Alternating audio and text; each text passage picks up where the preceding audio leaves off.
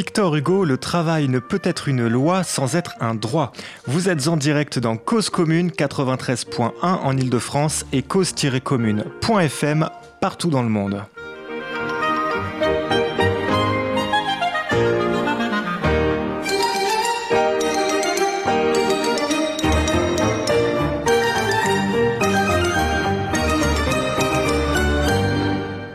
Bienvenue dans Cause à effet, votre magazine du travail, de l'emploi et de la formation, tous les mardis soirs en direct à 21h.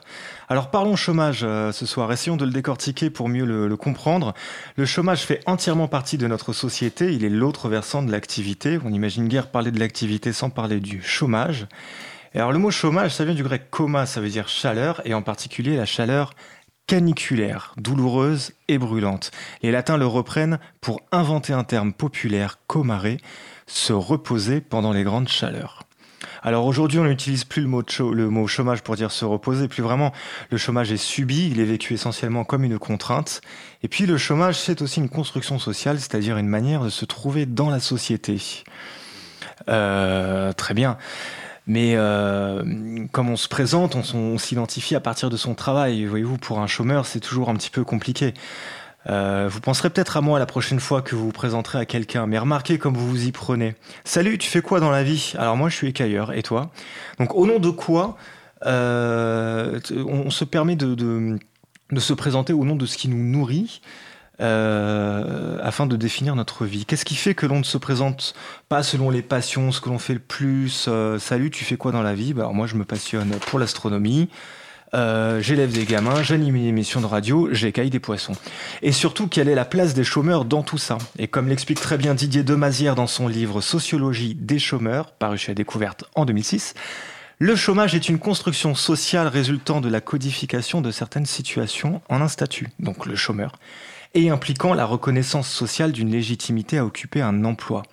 Elles font alors ressurgir des questions qui semblaient résolues. Qu'est-ce qu'être chômeur? Comment définir les chômeurs? Quelles sont les limites de la catégorie? Question très intéressante s'il en est, et figurez-vous que par une coïncidence des plus troublantes, c'est donc Didier Demazière que nous recevons ce soir et à qui je pose toutes ces questions. Didier Demazière, bonsoir. Bonsoir. Alors Didier, tu es directeur de recherche au CNRS et tes domaines de recherche sont la sociologie du travail et le chômage. Oui, tout à fait, oui. Euh, tu es rattaché au Centre de sociologie des organisations, qui est un département de, de recherche de Sciences Po. Tu es notamment responsable du programme doctoral en sociologie. Oui. Ancien, euh, ancien président de l'Association française de sociologie, pour, euh, pour tout dire. Euh, j'ai réussi à, bien m'informer ce soir. Merci de, de, ta présence. Et pour m'accompagner comme chaque soir, elle scrute l'actualité avec son regard méthodique. Salut Sandrine. Bonsoir à tous. Oui, méthodique, je l'avais pas encore dit, celui-là, c'est mon, mon délire. À chaque semaine, je change d'adjectif. Euh, du moins, du moins j'essaye. Et puis, alors, quitte à avoir comme ça des, petits challenges, en voici un fort compliqué. Car pour présenter euh, Patrick, je m'efforce à chaque fois de rimer. Pour rester au plus près de l'esprit de sa chronique, je fais des vers sans compter les pieds. Bonsoir, Patrick. Bonsoir.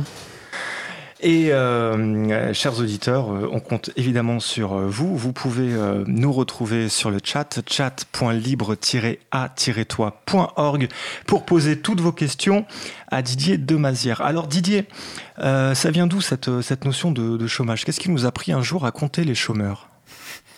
Ben, En fait, d'abord la notion a été inventée à la fin du 19e siècle dans les pays industriels, la France, la Grande-Bretagne d'abord. Euh, en fait, elle, euh, elle désigne quelque chose de tout à fait particulier qu'on a un peu oublié aujourd'hui. Et euh, ce qu'il faut bien comprendre, c'est que avant que le chômage ne soit inventé, à la fin du 19e siècle, évidemment, il y avait toute une série de populations et un grand nombre même de personnes qui étaient sans travail. Et qui soit vivaient de la mendicité, du vagabondage, soit vivaient euh, des revenus d'autres personnes, soit même qu'on forçait à euh, travailler dans les ateliers nationaux et ce genre de dispositifs. Et puis, euh, toutes ces personnes-là formaient, disons, une, vaste armée de ce qu'on appelait les pauvres à l'époque. Et la question sociale du 19e siècle, hein, c'est bien celle-là, c'est celle de la pauvreté. Et comment est-ce qu'on est passé de la pauvreté au chômage, puisqu'en fait, le chômage est une invention à partir de la pauvreté, et ça consiste en fait à désigner certains pauvres comme des chômeurs. Et donc à les sortir de la catégorie de pauvres pour les mettre dans une nouvelle catégorie, leur donner une nouvelle étiquette. Alors pourquoi est-ce qu'on a fait ça? Alors, euh, disons, il y a un, premier, élément qui compte beaucoup, c'est que au cours du, du 19e siècle, les, euh, les, capitaines d'industrie, les, les capitalistes, ceux qui sont ceux qui fabriquent des ceux qui fabriquent des biens de, de, manière de plus en plus mécanisée sont de moins en moins contents de leur main d'œuvre parce que la main-d'œuvre ouvrière à l'époque est une main-d'œuvre qui est assez versatile, qui euh, change d'emploi pour euh, gagner un tout petit peu plus d'argent. Euh. et donc, on va inventer quelque chose qui va fixer la main-d'œuvre à l'entreprise, c'est le contrat de travail salarié. Donc ça, c'est la première chose, c'est on invente d'abord le contrat salarié qui consiste en fait à contraindre les ouvriers à travailler entre telle heure et telle heure et euh, tous les jours, hormis le dimanche, tant que leur employeur ne les licencie pas. Donc, euh, le premier élément, c'est on stabilise la main-d'œuvre. Et c'est seulement quand on a stabilisé la main-d'œuvre que le chômage va émerger. Pourquoi? Parce que euh, on a une nouvelle situation qui apparaît. Cette situation, ce sont des personnes qui travaillaient durablement dans les entreprises, qui avaient donc un contrat salarial et qui sont dans les termes d'aujourd'hui, on dirait licenciés, qui perdent leur emploi et donc qui se retrouvent dans une situation totalement différente de la situation précédente. Ils travaillaient à temps plein de manière régulière, alors qu'auparavant on travaillait de façon plutôt intermittente et plutôt très précaire, disons. Donc ils travaillaient à temps plein de manière régulière et ils se trouvent sans aucun emploi et sans aucun revenu. D'accord, donc toi ce que tu dis c'est que euh, donc c'est d'abord le contrat de travail qui a été inventé avant le chômage, et c'est la régularité du travail qui, a créé la notion de chômage. Absolument, au, point que ceux que l'on a désignés comme des chômeurs à la fin du 19e siècle, et qu'on a désignés comme des chômeurs pour pouvoir, disons, leur euh, distribuer euh, un revenu de remplacement, on dirait une allocation chômage hein, dans, le vocabulaire d'aujourd'hui, euh, c'était ceux qui travaillaient de façon régulière. C'est le terme de l'époque. Donc pour pouvoir prétendre à une allocation chômage, il fallait pouvoir montrer, prouver qu'on avait travaillé régulièrement. Donc le chômage, c'est euh, l'inverse en quelque sorte de l'emploi stable au tournant du 19e siècle. Mais euh, ce ne sont pas nos, pauvres du début. Non, parce que les pauvres du début demeurent. Les pauvres du début, ce sont les vieillards dont personne ne veut, personne ne veut les faire travailler. Euh, ce sont des des travailleurs qui, pour une part, travaillent dans les campagnes parce qu'ils ont un petit lopin de terre ou parce qu'ils sont un peu ouvriers agricoles et pour une autre part vont euh, essayer de compléter leurs revenus en travaillant un tout petit peu dans des petits métiers, dans des, dans des petits boulots, euh, dans des petits établissements. Donc ceux-là, en fait, ils restent pauvres, ceux-là, ils ont du mal à joindre les deux bouts, mais ils ne peuvent pas prétendre à devenir chômeurs et donc à percevoir une allocation chômage. Parce que ce qu'il faut bien comprendre, c'est que d'emblée, le chômage est un statut parce qu'il est associé à un revenu de remplacement, au versement d'une allocation. Il est même associé à un deuxième élément, c'est que ces chômeurs, assez vite, on met en place, alors quand je dis on, ce sont euh, les syndicats ouvriers, ce sont les municipalités, euh, ce sont aussi les syndicats de métier, on met en place des actions pour les aider à retrouver un emploi, c'est-à-dire un emploi stable. Donc ils bénéficient en fait de deux types de services, une allocation, disons, faible, mais quand même une allocation, mhm. et, euh, disons, une aide au retour à l'emploi, comme on dirait dans les termes d'aujourd'hui. Donc voilà, c'est ça le chômage. C'est euh, une privation d'emploi durable, d'un emploi régulier, compensé par un petit revenu de remplacement et une aide au retour à l'emploi. On parlait pas d'employabilité à l'époque, mais c'est un petit peu l'idée finalement. Ce qui nous distingue là entre les, pauvres et les chômeurs, c'est que les chômeurs, on, présuppose qu'il y a un retour à l'emploi possible. Comme ils font l'expérience d'avoir, ils démontrent qu'ils ont déjà travaillé, on suppose qu'ils vont, qu'ils vont, qu'ils vont retourner euh, sur le marché du travail. Voilà. Et à l'époque, Enfin, pardon, je, très mal dit, qui sont déjà sur le marché du travail et qui vont retrouver un, emploi. Ce serait une notion de disponibilité plutôt que d'employabilité, quelque part, peut-être. Oui, peut-être. De disponibilité et euh, de volonté de travailler, en fait. Parce que ce sont ceux qui, parmi l'ensemble de la main-d'œuvre un peu irrégulière, ont accepté le contrat salarial et donc ont accepté de jouer le jeu du patronat qui est de signer un contrat qui les oblige à travailler à temps plein. Et le temps plein à l'époque, c'était pas 35 heures, hein. c'était plutôt, plutôt le double en fait. Hein. Donc ça montre que ce sont des euh, travailleurs qui ont la volonté, qui ont prouvé par le passé leur volonté de travailler, et au nom de cette, euh, disons de cette, euh, de ce sens moral, hein, il est perçu comme ça. Alors, on les indemnise et ah on va les aider. Ah ouais, ah d'accord. Ah non, non, c'est-à-dire qu'il y a un sens. Oui, c'est ça. C'est-à-dire qu'en fait, ils montrent parce qu'ils ont déjà travaillé avant, qu'ils ont la volonté de travailler. Ce ne sont pas des gens oisifs. Voilà, ont... c'est pas des paresseux. Voilà. Contrairement aux pauvres qui sont, euh, bon, pour une part, dans les pauvres, il y a les invalides, euh, ceux qui sont trop âgés, qui sont plus en état de travailler, et pour une autre part, les autres sont stigmatisés comme étant des paresseux, euh, des fainéants, des personnes qui ne veulent pas vraiment travailler. Et ce qui va construire le chômage en différenciation avec ces pauvres, c'est que ce sont des travailleurs réguliers qui ont prouvé leur volonté de travailler. C'est absolument fondamental dans la création du, euh, du chômage et donc dans l'invention de la figure du chômeur, qui est non seulement une figure d'un actif, mais en plus un actif qui a la volonté de travailler. Et ça, c'est un, élément qui va être constant, en fait, dans, dans l'histoire du chômage tout au long du XXe siècle et évidemment euh, en ce début du, du XXIe. Ok, donc ça, ça évolue tout ça, je, suppose. Donc euh, là, on était fin 19e. Quand on commence à rentrer dans le 20e siècle, euh, les, choses vont évoluer brutalement. On a, on a les deux guerres euh, qui surviennent, notamment la première avec la, crise de main-d'œuvre. Donc comment le chômage va continuer à évoluer, à s'articuler autour de tout ça? En fait, le, comment dire, le, chômage se développe à mesure que le contrat salarial se développe dans l'industrie. Hein, et il se développe d'abord dans la grande industrie, c'est-à-dire l'industrie qui est mécanisée. Quand on a des, chaînes de production euh, qu'il faut faire tourner de manière continue parce que ça coûte de les arrêter et de les relancer, on a besoin d'une main-d'œuvre qui soit attachée à l'emploi, parce que si cette main-d'œuvre n'est pas attachée à l'emploi, alors euh, on risque de devoir arrêter les lignes de production selon qu'on a plus ou moins d'ouvriers qui viennent travailler le matin. Mhm. Donc on invente ce, contrat et ça, ça se développe euh, jusque, euh, en gros, jusqu'aux années 50. Et c'est à peu près dans les années 50 que le contrat salarial est devenu bon, euh, la règle, en tout cas dans le secteur secondaire, c'est-à-dire industriel. Ce n'est pas le cas encore dans, le secteur agricole, mais en tout cas c'est le cas dans, le secteur industriel. Et ce qui s'est passé entre les deux guerres, c'est la crise des années 30 qui a euh, jeté sur le pavé euh, un nombre très important de ces travailleurs réguliers. Et donc cette crise des années 30, avec le nombre important de chômeurs, en fait, a fait exploser les systèmes d'indemnisation, les systèmes de secours. Et donc on a assisté à ce moment-là à une asphyxie, en fait, du système et à une espèce de, rupture de cette euh, convention qui consistait à considérer que être chômeur, c'était être indemnisé.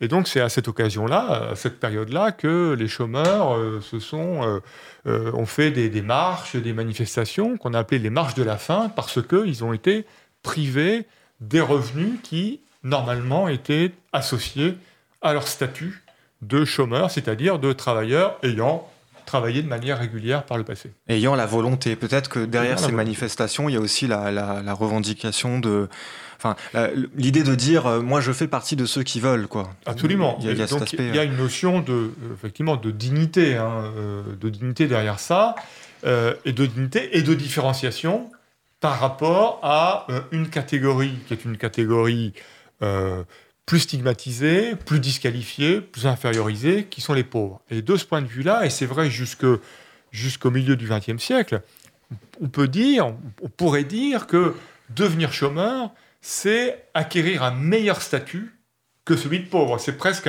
une promotion en quelque sorte dans la hiérarchie sociale.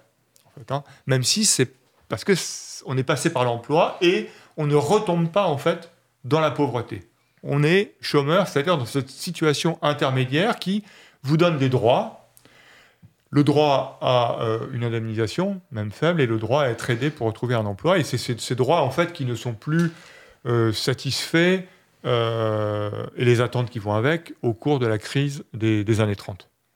Et est-ce qu'il y a un lien dans tout ça avec euh, la question du travail et de l'immigration, et je pense, euh, enfin, notamment surtout au début du XXe siècle, où il y a eu les premières vagues migratoires, avec euh, une xénophobie qui pouvait parfois être très violente, notamment vis-à-vis des Italiens ou des Portugais qui prêtent à sourire, parce que maintenant on, les considère comme nos voisins, ils font partie de l'Europe.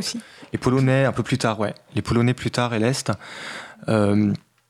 Et aujourd'hui, quand on parle travail et immigration, on a d'autres idées, on, voit d'autres euh, d'autres types de populations. Et euh, quand on prend un peu de recul dans tout ça, et avec le début du XXe siècle, on se rend compte qu'en fait, on avait les mêmes, les mêmes réflexes sur des, sur des populations qui sont, les, qui sont nos voisins. Donc comment le chômeur, lui, se positionne par rapport à tout ça à cette époque? En fait... Euh, C'était une question très très longue pour te laisser le temps de boire, en fait. je l'ai fait, j'en ai profité. non, mais c'est-à-dire, en fait, à l'époque, euh, je pense que la situation est un peu la même qu'aujourd'hui. C'est-à-dire, d'une part, euh, les euh, travailleurs immigrés, qui sont à l'époque hein, des, Européens principalement, en fait, connaissent le chômage tout autant, et même plus, en fait, que, les, que les Français, c'est-à-dire les travailleurs installés depuis beaucoup plus longtemps en France. Ce qu'on trouve encore aujourd'hui. Donc, la première chose, quand même, c'est que, ben, voilà, il n'y a pas d'un côté ceux qui seraient au chômage et puis de l'autre les immigrés qui, en fait euh, travailleraient et du coup qui prendraient le, travail des, des, chômeurs. Donc, ils, connaissent les mêmes types de conditions. Mais en même temps, et, c'est très clair dans les années 30, hein, en même temps, à partir du moment où euh, il y a une pénurie d'emplois qui est massive et qui est durable. Hein. La situation a été vraiment extrêmement dure en France entre 1931 et 1936, extrêmement dure. Et eh ben, on a la montée en fait de mouvements xénophobes euh, qui, euh, auxquels euh, les chômeurs, les couches populaires sont plus ou moins sensibles et ce qui s'est passé dans les années 30, c'est qu'il y a eu quand même le mouvement du Front populaire qui a en fait été un rempart en fait hein, contre cette cette diffusion, euh, ou cette tentative en tout cas de diffusion, de diffuser pardon, une, idéologie euh, xénophobe sur le fait que la main-d'œuvre immigrée était de plus en plus importante. D'accord. Et alors donc du coup on avance dans tout ça, bon, une Seconde Guerre mondiale qui a qui a ses conséquences. Les 30 glorieuses qui arrivent plus tard, et les 30 glorieuses, c'est un chômage qui est historiquement bas, 2% en France si ma mémoire est bonne, un peu plus dans les pays euh, d'Amérique du Nord, 3%, euh, 4% mhm. dans ces eaux-là. Mais ça reste quand même des chiffres qui sont très très bas quand on est sur des, des chiffres euh, à 8% en France avec des modes de calcul qui nous échappent parfois un petit mhm. peu. Alors donc du coup, comment, comment le chômeur se présente dans, dans tout ça et dans les 30 glorieuses? Il y a deux phénomènes en fait hein, dans les 30 glorieuses. Il y a le niveau bas de chômage, donc ça c'est vrai. Le niveau bas de chômage, ça a en fait une conséquence, c'est que le chômage devient beaucoup plus sélectif c'est une règle hein, qu'on trouve à différentes époques et dans pas mal de pays, c'est que plus le chômage est bas, plus ceux qui se retrouvent au chômage sont ceux qui sont, disons, les moins désirables pour les employeurs. Et donc, euh, bah voilà, des chômeurs qui euh, euh, cumulent, par exemple, des problèmes de santé parce qu'ils ont eu des postes de travail extrêmement pénibles, extrêmement difficiles, et donc ils ne sont plus en capacité, en fait, de faire le, travail qu'ils faisaient précédemment. Ou bien Deuxième catégorie, c'est les entrants sur le marché du travail, en particulier donc les jeunes, hein, qui euh, mettent un peu de temps avant de, trouver un emploi. Ça, c'est le premier phénomène. Le deuxième phénomène, c'est que on a complètement changé la définition en fait du chômage. Jusqu'à la Seconde Guerre mondiale, hein, comme je l'ai dit, pour être chômeur, il fallait avoir prouvé qu'on avait travaillé régulièrement, durablement auparavant. À partir donc de la, euh, de, la, libération, de la fin des, années 40, euh, l'emploi euh, est défini comme un droit constitutionnel inscrit dans la Constitution et en conséquence de quoi toute personne qui a terminé sa scolarité obligatoire a le droit de s'inscrire au chômage et donc a le droit d'être reconnu comme chômeur. Donc, sans avoir jamais travaillé. Donc se pose à ce moment-là euh, la question comment est-ce qu'on va vérifier que les chômeurs ont la volonté de travailler? On le vérifiait auparavant par leur passé professionnel. Comment on va le vérifier? Ben, On le vérifie tout simplement en disant le chômage, c'est euh, une sorte de deal.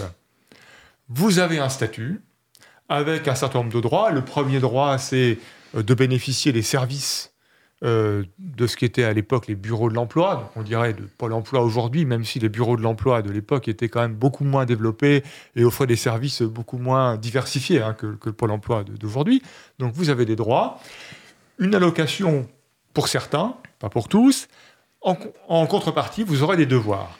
Et le devoir principal, le devoir central, hein, le devoir majeur, c'est le devoir de rechercher un emploi avec le contrôle qui va avec.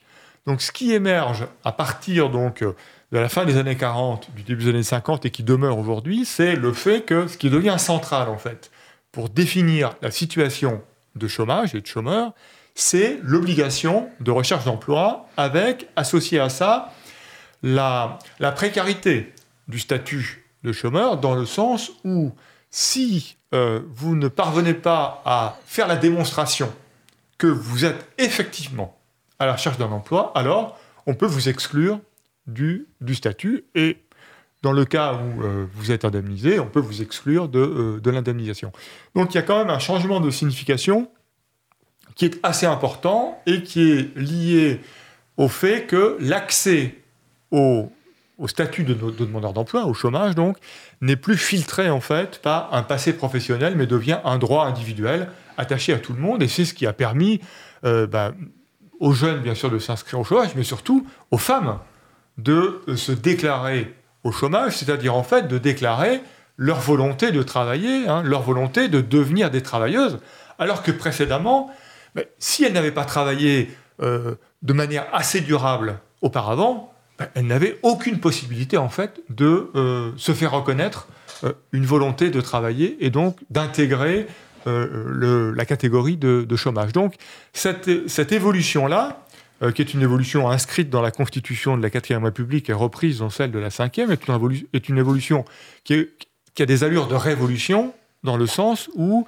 elle, elle définit une égalité pour tous d'accès au chômage. Alors dit comme ça, ça paraît un peu curieux parce qu'on se dit l'égalité d'accès au chômage, bon mais qu'est-ce qu'on en a à faire à partir du moment où le chômage est une situation peu enviable Sauf que, dans une période où le travail des femmes n'était pas légitime, pouvoir s'inscrire au chômage, c'était une manière de revendiquer le droit pour les femmes de travailler. Donc c'était un élément quand même assez important dans l'évolution euh, bah, a, qui a été très marquée ensuite hein, de la croissance en fait du travail, de l'activité professionnelle des femmes. Il y avait toujours euh, euh, cette idée de volontariat, euh, cette idée que le chômage, il fait la démonstration d'un volontariat. Enfin, de ce que j'entends, c'est que les femmes ont pu, ce qui était nouveau, accéder à ça, ne plus être catégorisées avec les infirmes, les vieillards, les vétérans, et de dire, voilà, à partir de maintenant, on a envie, quoi. On a juste envie de travailler. Oui, c'est un peu plus qu'envie, dans le sens où cette envie, cette volonté, elle doit être démontrée. Et la démonstration de cette volonté, initialement, c'était le pointage, le pointage physique. Ouais. Hein, c'est-à-dire euh, se rendre chaque semaine. Bon, après, ça a été un peu espacé, euh, toutes les deux semaines, et ensuite tous les mois, mais se rendre euh, au, bureau de placement, au bureau de l'emploi, une agence pour l'emploi, on dirait dans les termes d'aujourd'hui, pour réaffirmer, c'est ça le pointage, c'est dire je suis là et je réitère le fait que je veux travailler. Donc ça, c'était, donc un, contrôle, enfin une, contrainte, on pourrait dire. Et c'est une contrainte qui n'était pas mineure, dans la mesure où, à l'époque, euh, pour une grosse, grosse partie de la population, il fallait faire 40, 50, 60, parfois 70 km pour se rendre au bureau de placement. Et donc, toutes les semaines, faire cette route-là, dans les années 50, hein, donc, euh, bon, pour aller pointer. il n'y avait pas l'écart Macron à l'époque. Non, très peu de moyens de transport. Donc, euh, surtout en plus hein, chez les chômeurs, évidemment. Donc, ça veut dire en fait qu'il y avait quand même des barrières à l'entrée qui étaient en fait tout simplement liées aux possibilités de se déplacer. Donc, ce droit universel est un droit qui a quand même été entravé par, euh, bah, par les possibilités matérielles de l'exercer, hein, mhm. tout, simplement. Et ça, ça a évolué évidemment au fil du temps à mesure que, principalement, le, la date clé, en fait, c'est 1967 euh, quand euh, le euh, gouvernement a créé l'Agence nationale pour l'emploi, parce que la création de l'Agence nationale pour l'emploi a eu pour effet de démultiplier les agences locales, et donc de rapprocher les bureaux de l'emploi de la population.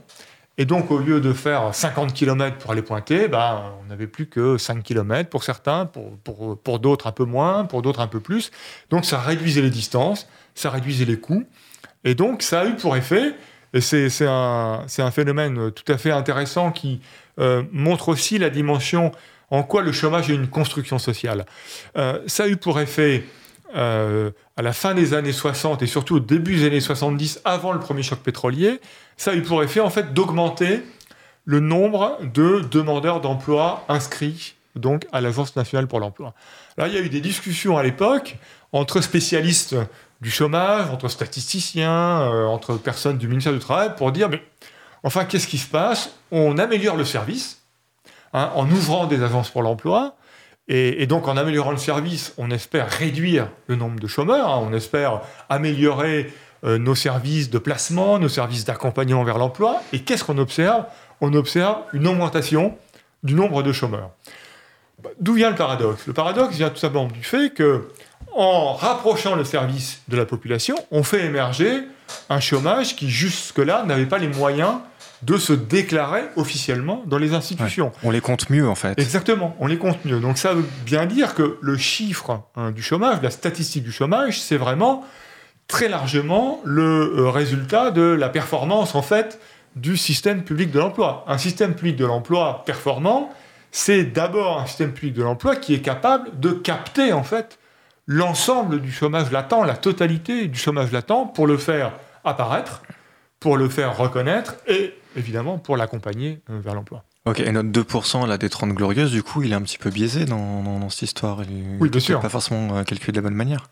Oui, euh, on ne peut pas comparer terme à terme le taux de chômage de l'époque, dans un contexte effectivement où on a très peu de services, mais aussi dans un contexte où, disons, la, le, la légitimité qui était associée au travail féminin ou simplement à l'envie des femmes de travailler était extrêmement faible. Et donc, c'est surtout parmi les femmes, en fait, qui avaient un chômage caché, qui était un chômage qui ne trouvait pas à s'exprimer, bah, parce qu'il n'y avait pas une agence toute proche pour pouvoir s'inscrire, mais aussi qui ne trouvait pas à s'exprimer parce que, y compris dans beaucoup de couples, dans beaucoup de familles, le travail de la femme était quelque chose qui était mal considéré ou qui était vu comme étant une, une espèce d'étrangeté euh, qui n'avait pas lieu d'être en fait. Oui, et puis à quoi bon travailler si elle n'a pas la main sur son compte en banque? Il y a peut-être cet aspect-là aussi. Euh, euh, effectivement, ça fait partie en fait d'un d'ensemble, disons, d'éléments qui, qui définissaient la condition féminine comme très largement inférieure par rapport, par rapport à celle de, des hommes. Ok, alors donc du coup, 1967, création de la NPE. 1970, enfin les années 70 euh, jusqu'à 72, euh, les chocs pétroliers. Donc euh, ça a dû faire curieux aussi à partir du moment où on commence à compter les chômeurs. au même moment, presque à quelques années près, on en a de plus en plus, on a de plus en plus de difficultés à trouver du, du monde. Donc dans les années 70, ça s'est présenté comment tout ça? Bah, Ça a été un gros choc parce que l'Agence nationale pour l'emploi a été créée euh, en gros avec l'objectif de euh, réduire encore le chômage. Et pour ça, elle a été créée comme une agence de placement. C'est-à-dire en fait une agence qui avait deux missions, collecter les offres d'emploi auprès des entreprises à une époque où beaucoup d'employeurs disaient euh, on n'arrive pas à recruter.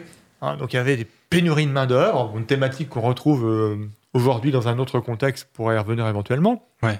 Donc d'un côté, collecter les offres d'emploi et de l'autre côté, eh ben, enregistrer les demandeurs d'emploi et pouvoir ben, faire la rencontre, construire la rencontre, construire le matching et donc placer, placer des, demandeurs d'emploi sur des, offres d'emploi. Donc c'est une agence de placement.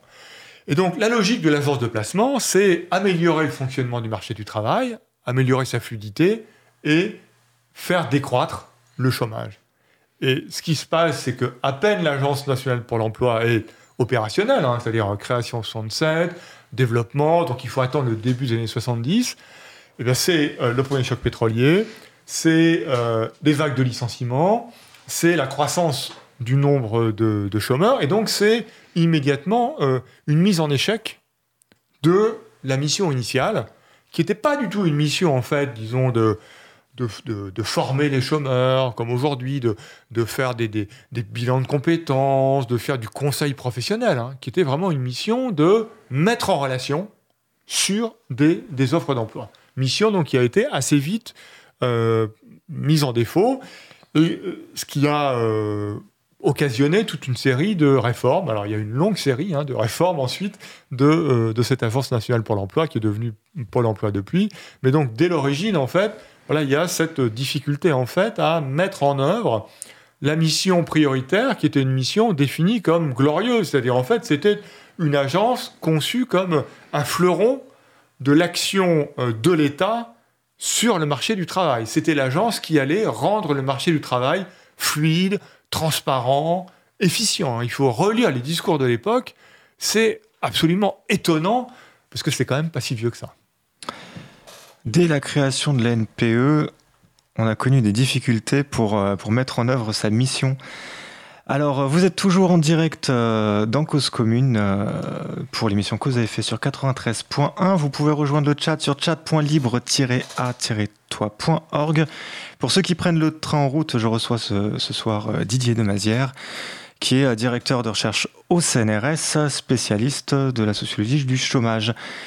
Dans les bas-fonds, on rêve des fonds du FMI, mais au fond, on sait que les familles sont souvent proches du RMI. Il est 21h30, donc on va faire une pause musicale, le temps de laisser tout le monde s'installer. Vous êtes toujours en direct. Euh, et vous pouvez... Euh, non, je l'ai déjà dit, excusez-moi. On s'écoute tout de suite MC Solar.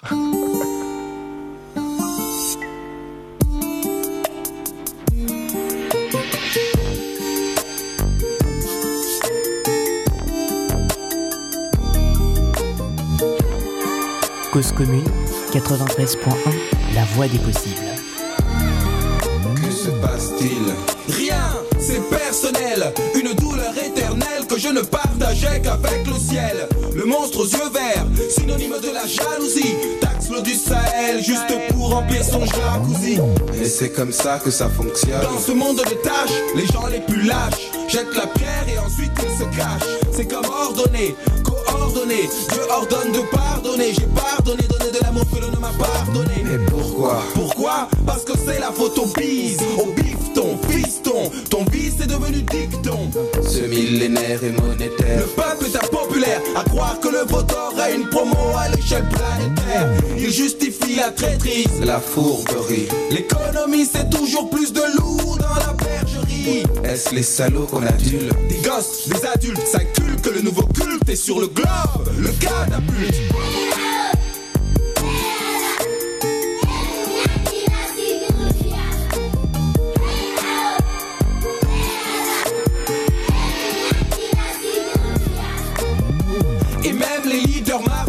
Vendre des casquettes, des baskets.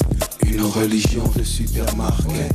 Mes neurones se bousculent, speed est tel des spermatopitongas. Et dans la monospace, c'était Ayrton Solar. Dans les bas-fonds, on rêve des fonds du FMI. Mais au fond, on sait que les familles sont souvent proches du RMI. Les gosses pour des Pokémon, taxes dans les portefeuilles, les Pokémon. Satan montant pour je vois pointer ses cornes. Mais vous parliez de millions, de centaines millions. Mais comme on est des combien seront humiliés? L'histoire de l'art a comme la couleur du dollar. Et comme dit Rico, y a pas que des jambons à la tête de l'art, sinon quoi de neuf. Rien de neuf, rien que du bluff, je suis veuf. Avec les meufs, peut-être qu'il faut se la jouer. Rough and Donner des kisses et rester pisse, tel Jésus le Christ. Dégainer le Christ, et le 666 nous glisse aux abysses. Et la musique. Moi je l'aime, Des flèches qui sont empoisonnées. C'est un espace de liberté. On plage dans un coin des clous, des clones de clos, des clowns, des clans de nains de jardin.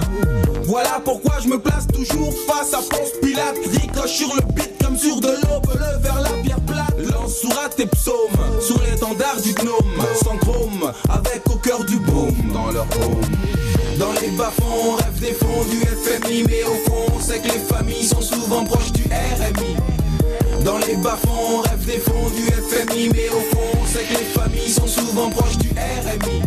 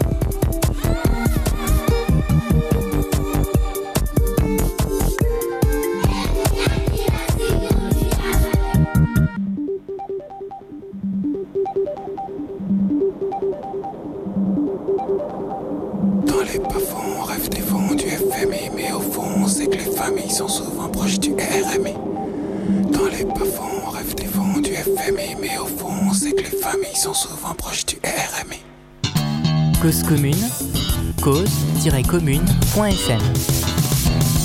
La voix des possibles. 93.1 et vous êtes en direct euh, comme chaque mardi soir pour euh, Cause à effet, votre émission du travail, de l'emploi et de la formation. Pour ceux qui nous rejoignent, je reçois ce soir euh, Didier Demazière, qui est sociologue, directeur de recherche au CNRS et euh, spécialiste des questions du chômage. On parlait tout à l'heure euh, en première partie de, l'histoire du chômage et euh, comment, il s'est présenté. Et avant d'attaquer ce que le chômage est maintenant dans, no- dans notre quotidien et comment on le perçoit, Patrick a envie de nous parler de la force et de revenir un petit peu sur ce qui s'est dit la semaine dernière. Donc tout de suite, la chronique de Patrick.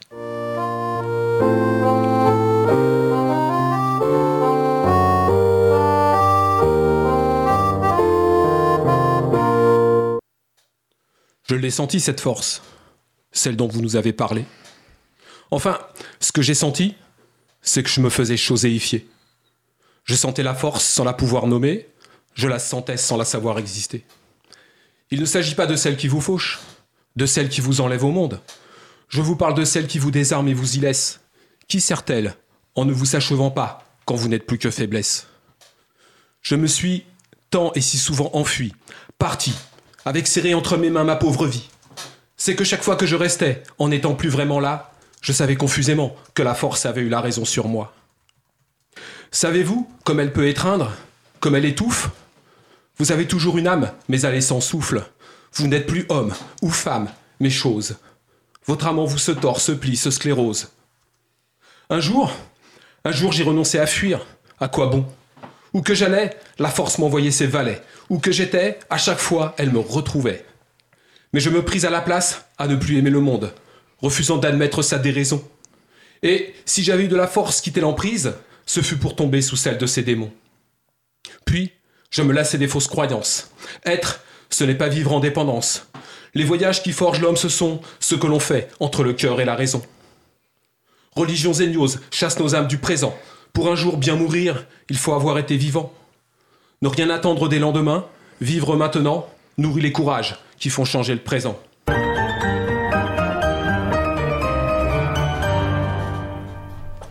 Tu connaîtras la vraie nature de la La force. force Alors, tu voulais faire écho directement à l'émission de la semaine dernière Voilà, qui portait sur le courage. Donc, c'était quoi le, le- qui, qui portait sur sur l'opposition qu'il pouvait y avoir entre le courage et la force, ne pas confondre force et courage. La force que l'on va subir, qui va peut-être nous permettre de résister à ce qui va nous faire euh, ce qui va nous faire souffrir. Le courage, c'est le courage de changer.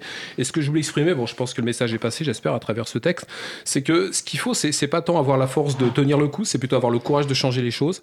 Et c'est pas en imaginant d'autres mondes que c'est plutôt en agissant immédiatement sur ce qu'on fait de nos vies qu'il va y avoir moyen. faut changer le présent, faut pas penser que ça ira mieux après. Et vous retrouvez euh, les podcasts sur cause-commune.fm et notamment l'émission euh, euh, sur le courage euh, de la semaine dernière, le courage et le travail. Mais revenons euh, donc, du coup à nos moutons au chômage. Tout à l'heure, on a parlé euh, de, de la NPE, de sa création et notamment des maisons euh, de l'emploi, Didier. Et tu as dit qu'il y avait une mission de contrôle, il devait pointer une fois par mois. C'était très compliqué parce qu'il fallait faire plusieurs dizaines de kilomètres. Donc dès le début, l'agence euh, même pas d'ailleurs, parce que c'était avant, Avant l'agence. Avant l'agence, déjà les maisons avaient cette mission de contrôle et cette mission de contrôle perdure.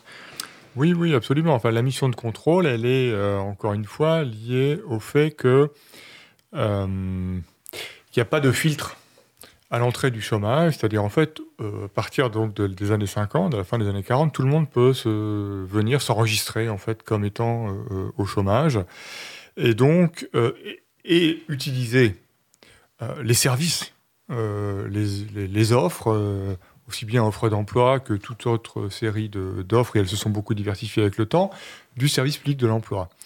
Et donc, euh, la contrepartie, euh, c'est euh, l'obligation de recherche d'emploi. Elle est inscrite dans le Code du travail, comme le contrôle, en fait, hein, de la recherche d'emploi est inscrit dans le Code du travail. Donc, le contrôle, ça a pris des formes extrêmement variées au cours du temps. initialement, on peut dire que c'est un contrôle purement administratif, c'est-à-dire venez pointer. Hein. c'est-à-dire venez en fait dire en pointant que bah oui, je cherche encore un, emploi. Et puis progressivement, en fait, cette, euh, cette obligation de, pointage, elle a été euh, euh, relâchée. On a, on a augmenté les intervalles entre les moments de pointage, et puis ensuite, elle a été abandonnée parce que le raisonnement était de dire, en fait, ce temps que les chômeurs passent à venir euh, à l'agence pour euh, remplir une obligation administrative, hein, dire oui, oui, je suis bien là, euh, je suis toujours au chômage et je veux toujours travailler, en fait, il ferait mieux de le passer à rechercher un emploi. Et donc, on a modifié le dispositif de contrôle, et le dispositif de contrôle, c'est devenu montrez-nous des preuves tangibles, matérielles, que vous avez recherché un emploi. Et donc à l'époque, euh, c'est-à-dire dans les années 70, hein, c'était, euh, ça existe moins maintenant, mais c'était vraiment ça à l'époque, c'était euh, les feuilles que les chômeurs ramenaient avec des cachets d'entreprise pour montrer qu'ils avaient poussé la porte d'entreprise, ils avaient demandé s'il y avait un emploi pour eux, et la preuve était que l'entreprise mettait son cachet pour dire oui, cette personne-là, eh bien, passez chez moi. Ah, ok, ouais. Donc ça a été une logique de voilà, prouver en apportant des documents qui montrent que des démarches ont été réalisées. Cette logique-là, elle perdure encore aujourd'hui. Simplement, aujourd'hui, euh, on ne demande pas des, feuilles avec des cachets d'entreprise. Mais euh, si, en fait. oui, parfois. Dans les écoles de formation, je ne sais pas si, euh, si, ça vous le fait, mais des, stagiaires parfois qui viennent nous voir. Est-ce que vous auriez un stage? Bah non, je suis navré. Oh, c'est pas grave, il n'y a pas de problème. Par contre, vous pouvez me mettre un tampon, puis on arrive en bas de la feuille, le 15e, clac, et puis on met le tampon. Oui. C'est le même dispo, c'est le même euh, principe finalement. Oui, tout à fait, c'est vrai. Mais ce que je veux dire, c'est que euh, les cachets d'entreprise n'ont plus la même, du point de vue institutionnel en tout cas, n'ont plus la même valeur en fait euh, oui, d'accord, qu'auparavant. Je comprends. Moi, je me souviens, j'ai fait de l'observation hein, d'entretien entre des, agents de, la NPE à l'époque, je dis de la NPE parce que ces observations datent de, de, la fin des années 80, avec du contrôle donc de, recherche d'emploi et il y avait des demandeurs d'emploi qui venaient avec leur, leur, leur feuille de, de, cachet. Euh, à la suite, euh, en gros, le numéro 4 d'une rue, ensuite le numéro 6, le numéro 8, le numéro 10, le numéro 12. Mhm. C'est-à-dire, en fait, ils avaient pris une rue et ils avaient fait tous les magasins de la rue pour montrer qu'ils avaient euh, cherché un, un, emploi. Donc, ils se faisaient un peu bousculer en disant, mais c'est pas comme ça qu'on cherche. chercher, c'est cibler. Euh, donc euh, il faut euh, avoir une cible professionnelle, il faut savoir ce qu'on cherche et pas chercher comme ça tout, tous azimuts. Donc il y a eu progressivement en fait une série d'exigences qualitatives associées au contrôle. le contrôle, c'était plus seulement bah, montrer assez de cachets, hein, ou bien j'ai vu aussi des demandeurs d'emploi qui venaient avec des gros dossiers de recherche d'emploi en disant voilà regardez moi toutes les annonces auxquelles j'ai répondu. Et d'ailleurs, j'ai eu aucune réponse en retour. Mhm. Euh, donc cette dimension, disons plus euh, quantitative, faire des gros efforts hein, de, recherche d'emploi, elle a cédé un peu le pas. Je dis un peu parce qu'en même temps, il faut quand même faire un minimum d'efforts de, euh, volumétriques en quelque sorte. Elle a cédé le pas à une dimension plus qualitative qui consiste en fait à cibler les entreprises, à cibler les postes, à savoir ce qu'on cherche et donc à construire en fait euh, sa demande d'emploi et sa démarche de recherche d'emploi de façon plus, euh, plus, je sais pas, plus, plus fine, plus précise. Oui, plus précise, plus ciblée.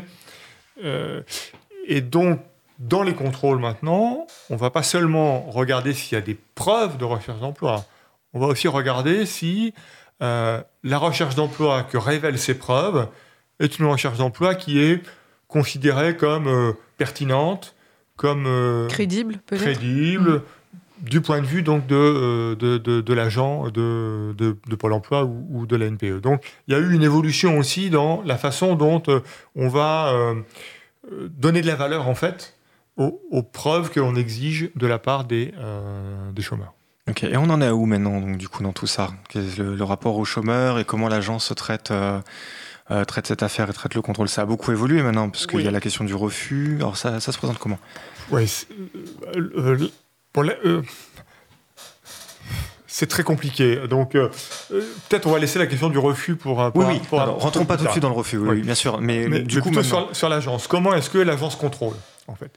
Euh, Peut-être la, la- la- la première chose à dire, c'est que avant la création de Pôle Emploi, hein, Pôle Emploi qui a réuni, hein, je le rappelle, hein, la NPE d'un côté et les ACEDIC qui distribuaient, enfin qui, allouaient les allocations, euh, l'indemnisation du chômage de l'autre. Donc avant la création de Pôle Emploi, on avait en fait le jeu de trois institutions. On avait la NPE qui euh, avait euh, une fonction d'accompagnement et de placement des demandeurs d'emploi, assortie de contrôle, mais un contrôle dans lequel les agents étaient assez peu investis parce qu'ils considéraient que on ne peut pas à la fois euh, gagner la confiance des demandeurs d'emploi pour bah, euh, les inciter à euh, raconter euh, les problèmes qu'ils rencontrent sur le marché du travail pour pouvoir essayer de les résoudre. Mhm. On ne peut pas à la fois essayer de gagner cette confiance et en même temps les contrôler et éventuellement les sanctionner. Ouais. Donc, il y avait. Le contrôle était dans leur mission, mais il s'était très largement atténué, précisément à mesure que, à mesure que leur travail était de plus en plus orienté vers le conseil aux demandeurs d'emploi. Ensuite, on avait les acédiques, qui donc euh, calculaient. Alors Et- attends, excuse-moi, juste avant les acédiques, il y a, y a- il y a donc, euh, quelqu'un sur le chat qui pose justement la question sur euh, si les agences étaient bien, euh, euh, bien qualifiées justement pour faire cet accompagnement. Donc l'accompagnement, il n'est pas venu tout de suite, il est très récent et euh, les, les, les agences ont tout de suite su faire cet accompagnement. Elle nous parle des c'est Annabella, elle nous parle des années 80-90. Là, elle vient de faire ça, ça elle vient de, de préciser les choses. D'accord. Ben, en fait, euh, ce qui est certain, c'est que euh, dans les années, euh, bon, ben justement, 80, fin des années 80, début des années 90, les agents qui travaillaient donc, euh, à l'Agence nationale pour l'emploi, en fait, étaient extrêmement motivés euh, à l'idée euh, à l'idée que leur travail allait de plus en plus être un travail de conseil, euh, d'accompagnement, mais même plus que ça. Euh, il y avait à l'époque, ce qui est plus guère moins possible maintenant, il y avait à l'époque toute une série d'expérimentations avec des agences pilotes, avec des groupes d'agents qui montaient des sessions collectives de recherche d'emploi, qui inventaient des nouvelles manières en fait d'accompagner les chômeurs. Il y avait une mobilisation très forte en fait des, agents, y compris d'ailleurs euh, le fait que euh, les agents de la NPE intervenaient eux-mêmes pour organiser des formations, de véritables formations en direction des, des chômeurs et des formations à la recherche d'emploi, à ce que c'est que le marché du travail, etc. Donc il y avait une mobilisation très forte. Donc pour moi, le problème se passe moins en termes de est-ce qu'ils sont compétents ou pas compétents que le fait qu'ils étaient extrêmement investis dans cette mission.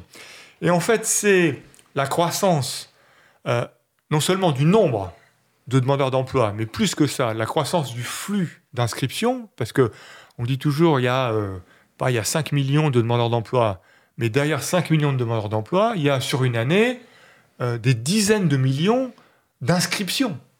45, 50 millions d'inscriptions qu'il faut gérer. Donc c'est en fait l'augmentation de ce flux qui a conduit la tutelle de l'Agence nationale pour l'emploi, donc le ministère du Travail, a dit on va retirer toute une série d'activités du portefeuille en fait des agents, en particulier tout- toutes les activités qui étaient des activités vraiment d'accompagnement collectif. Euh, il y avait des sessions de, de deux jours, de trois jours, d'une semaine parfois, parce que ça, ça consomme trop de temps.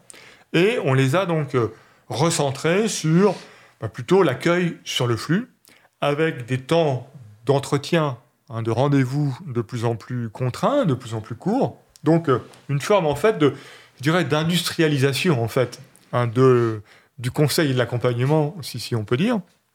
Et donc de ce point de vue-là, les années euh, fin des années 80 et les années 90, c'est plutôt l'âge d'or en fait, je dirais, de l'accompagnement euh, à euh, la NPE Ah en oui. tout cas. D'accord. Et c'est la raison pour laquelle euh, la réticence, en fait, à contrôler était très forte. Parce que l'investissement, le sens du métier, il était vraiment dans un accompagnement qualitatif, y passer du temps. euh. À côté de ça, donc, à côté de la NPE, il y avait les acédiques et les ACDIC donc, qui euh, géraient donc, les, les allocations chômage, elles, elles activaient euh, un contrôle beaucoup plus strict parce que derrière euh, ça, il y a l'enjeu euh, du versement de l'allocation sûr. et du fait qu'à partir du moment où on est indemnisé, on est en principe obligé en fait de rechercher un emploi de façon active. Et Dès qu'on parle d'argent. Voilà. Mais l'argent, donc, de, de- avant la fusion, à l'époque des ACDIC, l'argent de- des allocations chômage venait d'où? Ça, ça, ça n'a pas changé. L'argent des allocations chômage venait des cotisations salariales et patronales. Hein, donc, exact, depuis la création de l'UNEDIC en, en 50, euh, dans les années 50, Ouais. ça ouais. fonctionne de cette façon. Dans les années 50. Donc, sauf Voilà. que du coup, à l'époque, quand les ACDIC étaient séparés, il y avait un intérêt quand même des entreprises à jouer le jeu, parce que plus le chômage augmente, par effet de masse, bien sûr, hein, ça se, ça se ressent pas directement, mais par effet de masse, plus elles jouaient le jeu euh, du salariat, moins elles, elles avaient à payer pour, euh, pour, euh, pour les allocations, de fait. Et ça, ça a été perdu au moment de la fusion. Euh, non, ça n'a pas été perdu parce que le, le système, euh, Oui, l'architecture financière euh, du système d'allocation est la même. C'est-à-dire aujourd'hui, il y a eu fusion des ACDIC et de la NPE dans Pôle emploi, c'est-à-dire en fait qu'au guichet de Pôle emploi, à la fois on vous dit quels sont vos droits à indemnisation, euh, on vous liquide vos droits, c'est-à-dire on vous les établit, euh, on va vous faire du conseil, etc. Éventuellement vous proposer des offres d'emploi, mais il reste l'UNEDIC qui est l'organisme national qui lui en fait gère les fonds qui sont toujours des fonds paritaires, c'est-à-dire en fait des voilà, fonds issus des cotisations salariales et des cotisations patronales, toujours. Et c'est une gestion, l'UNEDIC est gérée de façon paritaire, Paritaire. Présidée parfois par un représentant des syndicats de salariés et parfois par un représentant des syndicats patronaux. Oui, perdu, mon, expression était maladroite, elle été confondue dans l'INDIC. Et, euh, donc, du coup. Alors, donc, du coup, maintenant, euh, fusion, il y a eu lieu. Qu'est-ce que ça dit de notre rapport au chômage euh, dans notre société maintenant, la manière qu'on a de traiter le chômage au travers de l'agence? Et puis, pas que au travers de l'agence, d'ailleurs, enfin, Oui. en règle générale. Effectivement, pas qu'au travers de l'agence, parce qu'en fait, il ne faut pas non plus. Enfin, je pense que euh, Pôle emploi, enfin, donc, euh, ce- cette agence, ne doit pas être euh, considérée comme étant, disons, le, le, le, le principal responsable hein, de la façon dont les chômeurs sont traités euh, dans notre société. D'un certain point de vue, d'ailleurs, je dirais que Pôle emploi euh, n'est que là en bout de chaîne, au front, certes, mais euh, en, bout de chaîne, dans le sens où euh, ce que ce qu'il est possible de faire pour Pôle emploi, ou ce qui est légitime de faire pour Pôle emploi, y compris en termes de, en termes de contrôle, par exemple, hein, c'est en fait le reflet de la façon dont, dans la société, on voit les chômeurs. Et en gros, on peut les voir de deux manières assez, assez polarisées. C'est-à-dire, soit on peut les voir comme euh, des victimes, en fait, de la crise de l'emploi. C'est-à-dire ceux- sur lesquels, malheureusement, euh, là, euh, le sort est, tombé, et donc qui ont soit été licenciés, soit ont des emplois précaires qu'ils ont perdus, soit ne parviennent pas à trouver un emploi. Donc c'est vraiment les victimes de la crise, première manière de se représenter donc les chômeurs, soit on peut les voir comme étant responsables de leur situation, dans le sens où, dans ce cas, le raisonnement est de dire, bah, il y a des personnes qui travaillent et d'autres qui ne travaillent pas. Euh, celles qui travaillent, elles ont bien réussi à trouver un emploi. Donc celles qui ne travaillent pas devraient aussi réussir à trouver un emploi. Et donc si elles n'en trouvent pas, c'est parce que elles sont responsables, bah, disons au moins en partie, hein, de leur situation. Et donc là, évidemment, immédiatement, il y a l'argument qui sort, qui est l'argument que, et en plus, ces chômeurs, ils sont indemnisés, et donc euh, ils ont des revenus pour ne pas travailler, et donc ça vient renforcer en fait cette idée qu'ils se complairaient donc dans une situation confortable. Donc c'est vraiment deux représentations tout à fait polarisées. Si on s'en tient à la seconde, hein, qui est la, représentation, disons, euh, stigmatisante hein, des, euh, des chômeurs, donc la première chose quand même qu'il faut dire, euh, ça il faut le, le rappeler euh, euh, fortement, c'est que plus de la moitié des demandeurs d'emploi ne sont pas indemnisés. Donc c'est moins de la moitié sont indemnisés. Donc ça c'est quand même un, premier élément, ce qui, veut dire tout de suite que, en fait, l'indemnisation n'est pas en tant que telle un frein au retour à l'emploi, hein, puisque ceux qui n'en ont pas ne retrouvent pas plus vite euh, un, emploi. Et, même, c'est quand même assez curieux, parce que l'indemnisation, la manière dont elle a été euh, conçue, y compris à la création de l'UNEDIC, c'était en fait d'être un soutien pour que les chômeurs puissent se consacrer, disons, pleinement à, sortir de la situation de chômage. Aujourd'hui, en fait, on en fait un frein consistant à dire ça peut être une situation de confort. C'est quand même le, deuxième point, c'est que euh, le montant moyen d'indemnisation versé, uniquement pour la moitié qui est indemnisée, est inférieur aujourd'hui à 730 euros par mois. Donc, donc ça nous situe tout de suite un petit peu les, les... et j'ai plus le chiffre en tête, mais à part ce montant moyen, je... il me semble que 70% des chômeurs indemnisés euh, touchent moins de 600 euros par mois en moyenne. Donc c'est vraiment des montants d'indemnisation qui sont euh, qui sont extrêmement euh, extrêmement faibles. au niveau du seuil de pauvreté. En Absolument, tout à fait. Et assez proche hein, finalement du, du, RSA. Ce qui fait que pour beaucoup en fait de, de chômeurs qui arrivent en fin de droit, en fait, le fait de basculer dans le RSA euh, ne diminue pas significativement en fait euh, leur revenu, ce qui dit bien ce qu'est l'indemnisation du chômage. C'est plutôt de l'ordre du niveau du, euh, du, revenu de solidarité active. Donc ça, c'est un, premier aspect. Le deuxième aspect, qui est aussi un élément de critique qu'on peut apporter à cette vision que les chômeurs seraient, disons, confortablement installés dans, dans le chômage, c'est que presque 2 millions euh, des chômeurs inscrits à Pôle emploi aujourd'hui travaillent à côté. Quand je dis travail à côté, ça veut dire acceptent des petits boulots qui sont des contrats très courts, parfois quelques jours, qui sont euh, des contrats euh, souvent à temps extrêmement partiel, hein. c'est-à-dire que parfois ils travaillent 40 heures par mois, 50 heures par mois, 90 heures par mois, et ils ont leur allocation vient compléter en fait leurs revenus euh, salariaux issus de ces petits contrats. Donc la volonté de travailler, elle est là clairement exprimée dans le fait que on accepte des emplois précaires, euh, à temps très partiel, euh, qui sont vraiment les petits boulots qu'on appelle dans le jargon administratif, d'ailleurs, activité réduite. Hein, c'est vraiment des tout petits emplois et qui viennent donc euh, en, complément des, allocations euh, chômage. Donc, voilà, l'idée que euh, voilà, cette, représentation stigmatisante en fait du chômage est une représentation qui est très largement critiquable si on s'appuie sur bon, quelques éléments factuels de ce type-là. Maintenant reste un point qui est un point de discussion très fort, c'est la recherche d'emploi et avec cette idée, au fond, mais est-ce que les chômeurs recherchent suffisamment, ardemment, un emploi Est-ce que leur recherche d'emploi est suffisamment active? En gros, est-ce que en se mobilisant plus, en étant plus actif, en étant plus engagé dans sa recherche d'emploi, est-ce que finalement, bah, il ne parviendrait pas, peu ou prou, à trouver un emploi et à sortir du chômage? Donc là, on est aussi dans une très grosse question, qui est une question en fait qui là aussi nourrit bah, beaucoup de représentations euh, problématiques. Euh, posons des questions simples. Qu'est-ce que c'est euh, qu'une recherche d'emploi suffisante ou qu'est-ce que c'est qu'une recherche d'emploi active? À partir de quand est-ce qu'on peut dire que quelqu'un est actif ou assez actif dans sa recherche d'emploi? Et donc du coup, par extension, c'est quoi une recherche d'emploi inactive du coup? Exactement.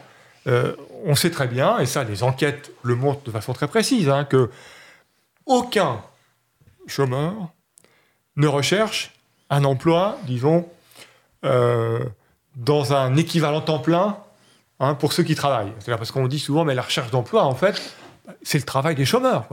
Donc ils n'ont qu'à travailler comme ceux qui ont un emploi.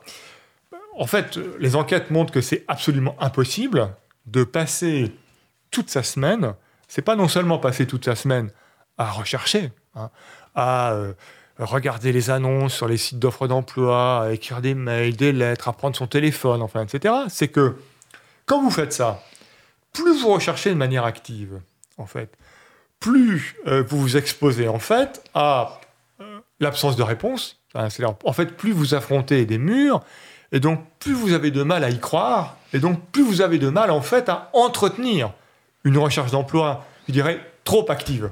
Oui, bien sûr. Parce Donc- que le chômeur a une ambiguïté en fait entre le projet qui est le retour à l'emploi Oui. et euh, lui, sa vie, son parcours qui structure son CV, puisque dans, dans son CV, il y a des éléments qui, qui définissent son parcours, Oui. sauf que devant un tableau Excel, euh, je me répète de la semaine dernière, hein, vous retrouvez le podcast sur q-commune.fm, je disais ça la semaine dernière justement. Mais en gros, euh, voilà, le recruteur, il a un tableau Excel en face. Moi, ça m'arrive de recruter, enfin, je me pose pas la question de euh, pourquoi il est parti à Amiens faire ses études pour revenir à Paris? Et derrière, il peut y avoir des histoires familiales, des choses, des trucs. Mhm, Moi, j'ai mon tableau Excel. Est-ce qu'il est euh, qualifié, pas qualifié, compétent, pas compétent, euh, proche de son de travail, pas proche de son de travail, etc. etc. quoi. Et donc, euh, du coup, fort de, de- de ce projet qu'on qu'on investit, qui est en fait soi, c'est euh, c'est euh, euh, aussi fort, puisqu'on parle de force, euh, de murs qu'on retrouve en face et de, et, et de, et de violence de refus, parce on- c'est une erreur, hein, mais c'est une, confusion, c'est un, mélange, quoi. Et puis il y a une notion de, de mise en concurrence aussi, puisque ce qu'on entend, c'est qu'il faut toujours démontrer qu'on est en train de rechercher, qu'on est, euh, qu'on est bien actif. Il y a quand même une mise en concurrence que je vois derrière, une mise en concurrence des demandeurs d'emploi, Ouais. des chômeurs entre eux, qui me paraît pas très saine et euh, qui me paraît pas de nature justement à être euh, à engendrer euh, du De, de l'efficacité. de l'efficacité. Oui. Et surtout, en fait, faut, faut que je prouve que je suis un bon chercheur d'emploi, mais c'est pas ça que. c'est Pas, c'est- enfin, je, à la limite, euh, voilà, faut toujours que, que je, que je donne des preuves, en fait, de, Ouais, tout, voilà. de, de ce statut, ce que je- ce qu'on entendait tout à l'heure, ce qui est- c'est qu'en fait, il y a un moment, il fallait méri- enfin, là, euh, l'idée, c'était quand même, il fallait être mérité de rent- pour être chômeur. Il y a une époque où fallait être, euh, c'est un statut qui se méritait. Mhm. Maintenant, faut, c'est, le- pour garder le statut qu'il faut devenir être Oui, méritant. absolument. ouais, tout à c'est quand même un- une évolution assez, assez étonnante. Oui, oui, et puis avec euh, quand même une accentuation euh, très forte des. euh, et même euh, un peu perverse d'un d'un point de vue, en fait, des, des injonctions. Euh, Mm. En particulier, bon, le, le nombre de stages de recherche d'emploi où Mm. on vous apprend, enfin, en tout cas, où on vous dit que il faut faire la petite différence, Voilà. Par rapport Ouais, à tous les autres. C'est incroyable. en fait. C'est c'est complètement fou. Et, et alors, bah, d'abord, la petite différence, on ne sait pas ce que c'est. Puis si je fais, pardon, si je fais la différence, ça veut dire que quand, quand moi, je conseiller, je dis à quelqu'un de faire la différence, ça veut dire que quelque part, je fais en sorte que ceux qui n'ont pas pu faire la différence, je vais leur dire quoi? Bien sûr. Que Oui. je, je- en fait, je fais une sélection. Je, je me dis tiens, bah toi, tu vas pouvoir rester, tu vas, tu vas, tu mérites de garder le statut. Enfin, moi, ça me. bah. Oui, oui, c'est ça. Plus le fait que, enfin, moi, je, je l'ai- vu parce que j'ai fait une enquête il y, a, il y a deux ans auprès de demandeurs d'emploi qui ont retrouvé un emploi. Bon, avec Mm. l'idée, bon, finalement, qu'est-ce que c'est ces recherches d'emploi qui marchent, quoi, en fait, hein, qui, qui aboutissent en fait à une emprise d'emploi? Et en fait, euh, certains m'ont dit, euh, le truc que j'ai compris assez vite, c'était que quand euh, on identifiait une offre d'emploi qui semblait à peu près correspondre à ce qu'on avait fait, à ses compétences, etc., et bien surtout, il fallait pas s'emballer. Il fallait pas s'imaginer que c'était euh, le job qu'on allait avoir. Il fallait toujours garder de la distance parce que si on le faisait pas, et donc, et si on n'avait pas le boulot, alors on plongeait. Et c'était donc un moment de déprime, un moment destructeur. Et donc, c'est une espèce de, du coup, de situation extrêmement bizarre où il faut euh, faire croire qu'on est à fond et qu'on y croit à fond, et en même temps avoir une retenue pour pas se faire piéger par l'éventuel échec. Donc, c'est, donc plus on est dans ces euh, conseils consistant à dire euh, ouais, faites la petite différence, etc., c'est-à-dire plus en fait on contraint les chômeurs à engager leur subjectivité dans la recherche d'emploi, et plus ça peut être destructeur. Et, Mhm. et plus ça l'est de fait, parce que la recherche d'emploi, c'est d'abord une accumulation d'échecs avant, de, euh, avant finalement, euh, éventuellement, d'être recruté. Avant toute chose. Mais donc, du coup, euh, euh, bien souvent, euh, pour ceux qui ont l'habitude, euh, les demandeurs d'emploi se, se préparent quelques entretiens, euh, on va dire factices, presque même poubelles, des, des entretiens d'essai. Quoi. Ils se disent, bon, je commence par les 3-4 pas trop importantes, mais au moins ça va me rôder, ça va me. Ça, ça va me permettre de justement de prendre cette prise de recul et perdre euh, le trac qu'on pourrait avoir devant un recruteur. Et quand on va être face à une, à une offre d'emploi un peu plus Mhm. intéressante, un peu plus importante, on sera, on sera plus serein, ce sera plus facile. Le, le, le trac ou le, le- l'excès d'engagement, le fait d'en faire trop, euh, parce que ça se manifeste aussi comme ça en fait. hein. Et donc euh, un des points enfin, importants bah, que j'ai aussi vu dans l'enquête, c'est euh, toutes les occasions en fait qui permettent alors soit de s'entraîner, soit de pouvoir euh, discuter de euh, l'expérience euh, malheureuse qu'on a vécue, donc soit avec euh, des proches, soit avec d'autres chômeurs. Et donc de ce point de vue-là, c'est important que l'expérience soit pas une expérience purement individuelle, purement isolée, mais qu'on puisse euh, échanger sur nos expériences, comme on le fait quand on bosse, hein, euh, tout Mhm. simplement. Soit avec euh, bah, le conseiller de Pôle Emploi, dans certains cas, ou soit avec euh, des, des- des formateurs, avec des bénévoles d'associations qui accompagnent aussi les, les demandeurs d'emploi.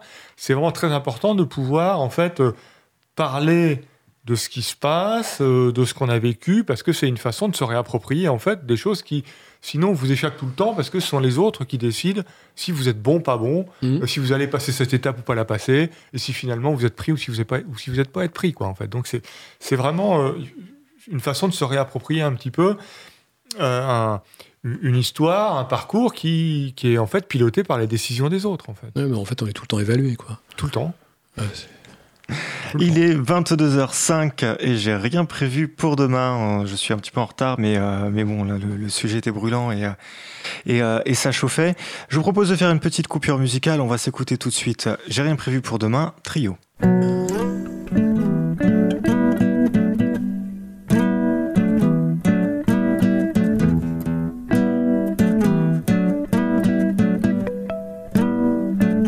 Cause commune, partage ta radio.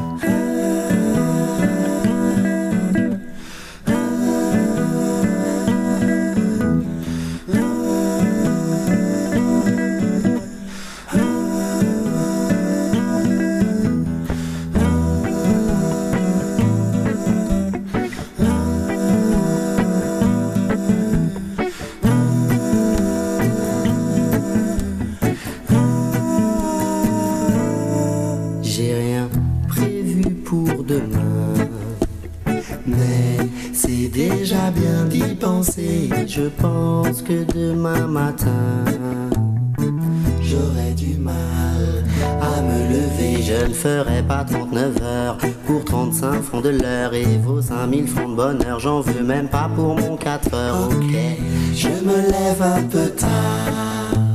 J'enchaîne direct sur un pétard. C'est que ma vie ne va pas vers les dollars. Rapporter ma guitare Ma vie n'est qu'une utopie. Un monde tranquille, sans trop d'hypocrisie, où tout le monde a compris.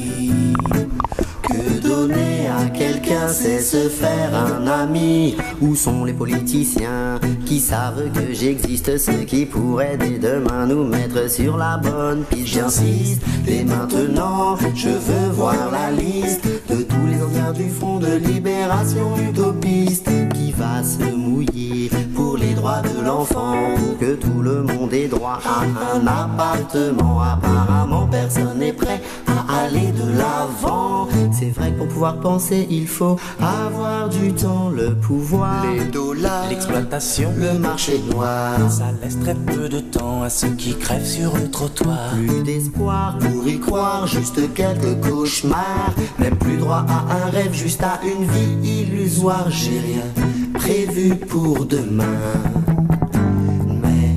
C'est déjà bien d'y penser. Et je pense que demain matin, j'aurai du mal à me lever. Pourrions-nous avoir du temps pour savoir qui on est, pour s'occuper de nos enfants, connaître nos voisins de palier, pour que les fêtes du à toute la semaine, pour que les connards du FN s'alimentent plus sur nos problèmes. Pourrions-nous avoir du temps pour discuter avec l'ennemi, pour draguer une des caissières qui bosse au monoprix, pour faire du sport, pour boire un verre, s'occuper de la qualité de l'air, pour aller voir tout là-haut comment va notre univers?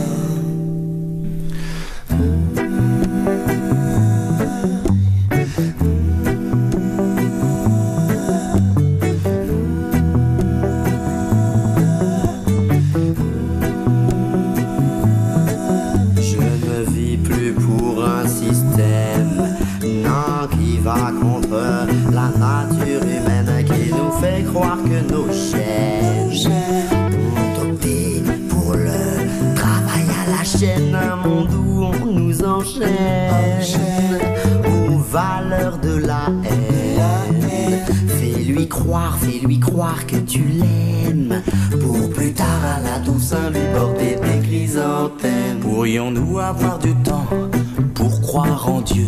Pourrions-nous rester enfants avant de devenir vieux? Pourrions-nous avoir un peu de vent dans nos cheveux? Ça paraît pas important mais c'est très bon pour eux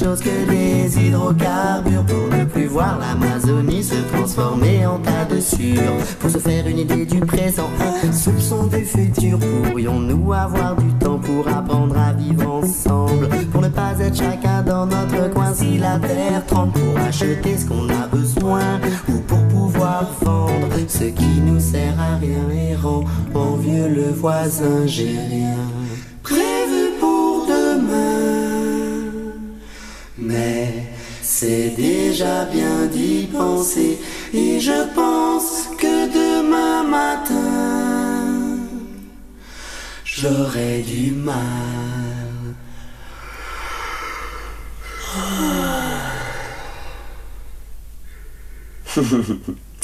les feignasses Cause commune, cause-commune.fm.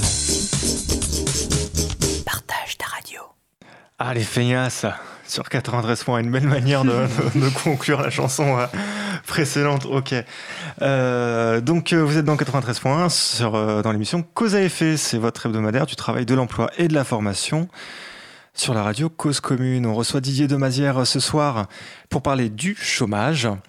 Et, euh, et donc, on parlait tout à l'heure du renforcement euh, accru sur, sur les chômeurs. Et donc, là, ça va tout de go maintenant en ce moment avec la, la réforme, la réforme qui est promise. Alors, le renforcement, il s'accroît parce que on va surveiller maintenant euh, la manière qu'ont les chômeurs de répondre aux annonces. Est-ce qu'ils répondent favorablement, pas favorablement, en fonction de critères qui ont été établis en amont? Donc, qu'est-ce que ça veut dire ça, du coup, dans notre rapport au chômage euh, dans la société? Ce que ça veut dire, c'est que euh, on resserre un petit peu le, le contrôle en essayant en fait de euh, démultiplier un petit peu les leviers par lesquels on peut introduire des sanctions. Parce que euh, le contrôle, en fait, il vise euh, à euh, redresser en fait les comportements, à faire en sorte qu'ils soient conformes à ce qu'on veut, une recherche d'emploi active. Mais euh, il faut trouver des leviers qui soient des leviers réalistes. Je disais tout à l'heure, qu'est-ce que c'est qu'une recherche d'emploi active et qu'est-ce que c'est qu'une recherche d'emploi insuffisante? C'est assez compliqué. Il y a s'il n'y a aucune recherche d'emploi qu'on peut dire, non mais voilà quelqu'un qui n'est pas dans les clous. Et donc, là, en fait, euh, autour de la notion de, refus d'offre d'emploi, euh, on a euh, une prise, en fait, pour, euh, sanctionner des demandeurs d'emploi, des chômeurs qui refuseraient les offres d'emploi. Étant entendu que cette disposition-là, elle est pas récente, hein, et elle est très peu mise en œuvre, bah, on voit bien pourquoi. hein. C'est-à-dire quand on voit le déséquilibre entre le nombre de demandeurs d'emploi d'un côté et puis le faible nombre d'offres d'emploi en regard, les chances de pouvoir proposer une offre d'emploi par deux fois à un, un chômeur et qu'il soit une offre d'emploi correspondant à sa demande d'emploi, elles sont très faibles pour une raison, juste, un, juste un élément. Euh, 95% des demandeurs d'emploi, quand ils s'inscrivent à Pôle emploi, disent je veux un contrat à durée indéterminée. Et c'est à peu près la proportion inverse qu'on trouve dans les offres d'emploi à Pôle emploi, c'est-à-dire en gros 5% de- d'offres sur contrat à durée indéterminée. Donc à partir du moment où vous proposez à un chômeur un contrat à durée déterminée, et ils sont de plus en plus courts hein, en plus, il, peut le refuser s'il a demandé un contrat à durée indéterminée. Donc là, en fait, l'évolution, elle est que l'offre dite raisonnable d'emploi, elle va être négociée avec le chômeur au moment où il s'inscrit. Et donc, s'il dit, par exemple, bah, moi, je voudrais un contrat à durée indéterminée euh, pour un métier euh, donné, euh, payé tant, euh, son conseiller peut lui dire, écoutez, euh, votre demande n'est pas réaliste. En fait, dans ces métiers-là, il n'y a pas de contrat à durée indéterminée, donc il faut que vous acceptiez un contrat à durée déterminée. Et puis, votre salaire, le salaire que vous demandez, il est trop élevé, donc il faut que vous baissiez un peu vos prétentions, vos prétentions, vos demandes salariales. Si le, le demandeur d'emploi dit oui, ok, d'accord, je suis d'accord comme ça, ça veut dire que on aura défini son offre raisonnable d'emploi à la baisse. Mais non, mais. Je me projette là. Oui, mais. Moi je dis non. Oui, bien sûr. mais- Alors, donc, non, mais, Pardon, non mais je me projette. mais- non, pas du tout. Dans le sens où euh, la mesure, elle consiste à dire, mais on n'oblige personne. Et donc, euh, si les demandeurs d'emploi acceptent, ben, c'est c'est parce qu'ils le veulent. Moyennant quoi, on oublie quand même un élément qui est le fait que on a affaire à une institution d'un côté et un demandeur d'emploi qui est en situation, disons, de euh, difficulté par rapport à cette institution de l'autre, et que donc les marges de manœuvre que vont se donner les demandeurs d'emploi, c'est-à-dire les marges de manœuvre, la possibilité de, de, résister, et de dire, écoutez, non, moi, il n'est pas question que je baisse, euh, je révise à la baisse les caractéristiques de ma demande d'emploi, bon, euh, elles ne seront pas généralisées. Et donc, il y a une série de demandeurs d'emploi qui risquent, euh, du coup, d'être- vulnérables, en fait, à euh, la sanction après deux refus d'offres raisonnables d'emploi parce que on aura négocié, entre guillemets, avec eux euh, un abaissement en fait des caractéristiques de cette offre raisonnable d'emploi. Donc le dispositif est quand même en train de changer pour essayer d'utiliser ce levier du refus d'emploi, du refus d'offre d'emploi, pour sanctionner des, euh, des chômeurs. Et donc pour les obliger en fait à prendre des emplois euh, qui ne correspondent pas à ce qu'ils souhaitent. Ouais, alors ça peut être extrêmement pervers du coup, parce que si j'habite à Vincennes euh, et du coup je suis dans un département. Alors, juste pour rappeler rapidement pour les auditeurs, les critères euh, d'acceptabilité de l'offre d'emploi, ça va être donc évidemment que ça correspond grosso modo à la, au métier, Au métier. Et, et au secteur recherché, le niveau de salaire et la géolocalisation. Sachant qu'il a la possibilité de dire ville, département, Euh, et il peut avoir la tentation de dire euh, mais moi je veux pas me couper d'offres d'emploi parce que ça va diminuer mes, mes chances de retour à l'emploi. Donc du coup je vais choisir une géolocalisation suffisamment large. Si je choisis le département bah, je me restreins en 94 alors que si ça se trouve dans, dans la ville voisine du département voisin ou ne serait-ce qu'à Paris euh, il peut y avoir des offres d'emploi intéressantes. Donc du coup je suis obligé de dire région. Sauf que quand on me dit région on peut me dire Melun et Melun c'est plus tout à fait pareil que, que Montreuil ou Paris Absolument, tout à fait. Ça fait effectivement partie de ces, euh, de ces dispositions qui, qui montrent bien quand même le, le caractère un peu compliqué des choses, parce qu'un demandeur d'emploi, lui, cherche à se donner le maximum de possibilités de recevoir des offres. Donc, dans cette logique-là, lui, il a tendance, en fait, à... Il, il, il aurait intérêt, en fait, à relâcher ses critères, à relâcher ses exigences. Mais s'il relâche ses exigences, alors, en fait, il s'expose à euh, une sanction, à des probabilités de sanction plus importantes en cas de refus d'offres raisonnables d'emploi. Donc voilà, ça change quand même un tout petit peu euh, le rapport qu'il y a entre euh, Pôle emploi d'un côté et puis les demandeurs d'emploi de, l'autre. Alors faisons un petit point pour savoir un petit peu euh, dans le contexte culturel comment ça se passe et euh, comment on fait pour parler euh, de la question du chômage, même parfois de, de manière très imagée. Alors Sandrine, elle a vu une série récemment et elle va nous en parler.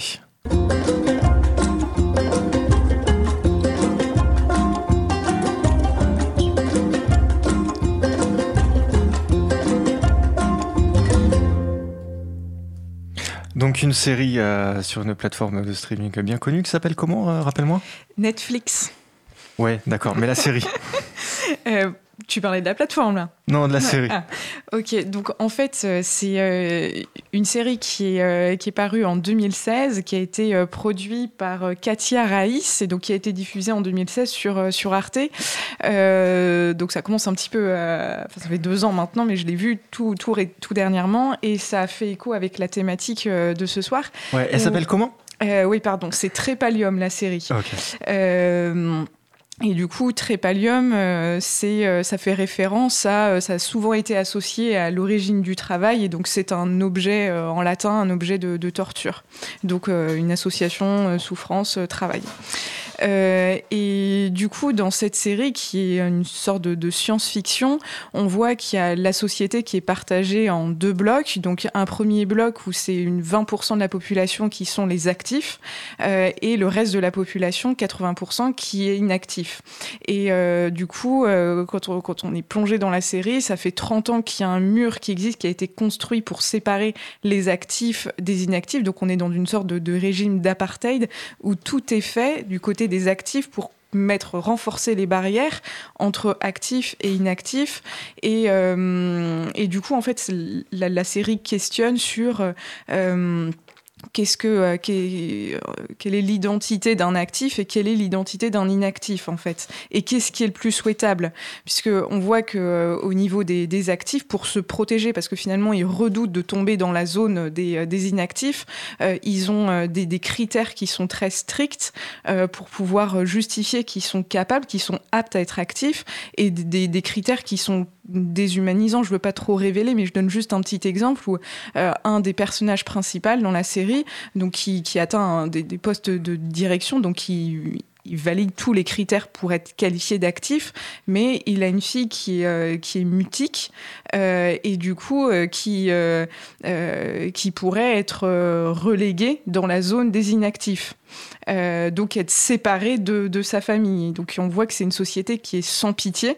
et en parallèle, dans la zone des inactifs, quand bien même ils sont euh, on, les, traite de dégénérés, donc ils sont privés de leur identité, ils se sentent inutiles, mais malgré ça, on voit qu'il y a des, euh, euh, comportements solidaires et plus humains finalement que dans la zone des actifs. Donc tout ça questionne en fait la manière de représenter, de, se représenter ce qu'est être inactif et inversement actif. Et puis qu'est-ce qui est le plus sociable ou être actif, mais à quelles conditions? J'entends dans ce que tu dis que euh, en fait euh, il y a une barrière physique dans cette série qui sert d'arc narratif. Et cette barrière physique, c'est l'allégorie de la stigmatisation que l'on fait entre, entre, ouais. entre actifs et, et, euh, ouais. et, euh, et, chômeurs. Donc tu nous conseilles de la regarder? Oui. du coup, c'est le conseil de culture de Sandrine.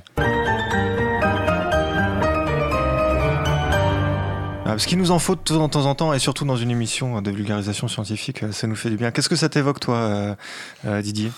Bah, euh, moi je l'ai vu cette série. Ah tu l'as vu oui, super. J'ai vu sur En Arte. fait je suis alors le, donc le, notre euh, notre réalisateur euh, derrière son son hublot euh, la connaît aussi. Patrick tu l'as vu? Parce qu'en fait j'ai l'impression d'être le seul ignorant. De... Ok d'accord. Alors vas-y Didier. Non mais je, je, pense que ce qui est intéressant effectivement là c'est que il y a une, une séparation très forte notamment des deux des deux situations, des deux groupes, des deux populations, des deux sociétés euh, en fait. Et euh, à, la fois ça montre euh, l'impossibilité de se représenter ce qu'est l'autre situation, c'est-à-dire en fait quand on est inactif, l'impossibilité de, de, pouvoir comprendre ce que vivent en fait ceux qui sont les actifs et donc qui est la catégorie supérieure dans cette société et réciproquement.